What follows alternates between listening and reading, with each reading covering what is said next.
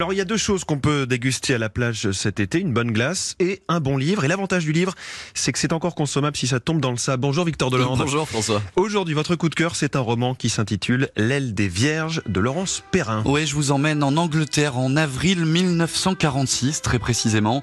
Une jeune femme remonte l'allée de Shepherd House, un majestueux manoir du Kent.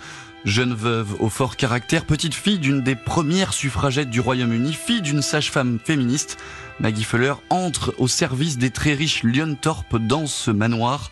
Elle qui rêvait de partir en Amérique, de devenir médecin, est obligée de s'installer dans une chambre de bonne. Elle va intégrer la petite armée de domestiques semblant vivre encore au 19e siècle. Une expérience très dure pour Maggie Fuller, mais cet enfer, en apparence, va vite se changer en un lieu de rencontre. Elle va y découvrir un homme qui va le bouleverser son quotidien de gouvernante. L'idée de départ de Laurence Perrin, c'était vraiment de placer cette jeune femme dans un sacré dilemme. Écoutez.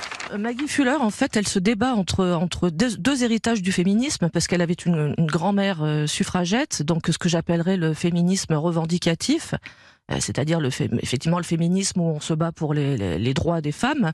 Et elle avait une maman qui était un peu plus compliquée, qui était euh, sage-femme féministe, mais plutôt vindicative, on va dire.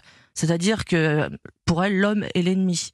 Donc euh, Maggie Fuller, ce qu'elle doit faire, c'est trouver sa place entre ces, deux héritages et euh, son héritage et les sentiments qu'elle peut ressentir pour un homme qui était défini quand même à la base comme l'ennemi. Elle ne va donc pas se livrer facilement avec sa carapace qu'elle s'est forgée et son caractère bien trempé. Elle s'interdit de tomber amoureuse d'un homme riche qu'elle sert mais comme dans toute romance, elle va petit à petit laisser ses sentiments s'exprimer. Ah donc c'est vraiment une histoire d'amour là que nous propose euh, Laurence Perrin. Oui, tout à fait, et c'était un vrai défi pour l'auteur. Elle ne voulait vraiment pas écrire un roman de guerre trop sucré, mièvre et dégoulinant de bons sentiments. Laurence Perrin. Le pari de base, c'était ça, c'était d'écrire un roman d'amour qui tombe pas dans ces écueils-là. Euh, je trouve qu'en ce moment, peut-être, euh, euh, on a tendance à penser que la passion amoureuse dans, dans le romanesque a un sentiment un peu fossile. On est facilement taxé d'eau de rose quand on en parle, et je voulais justement éviter ces écueils. Ça a été compliqué, c'est passé par des, des, périodes où je faisais très très attention à ce que j'écrivais.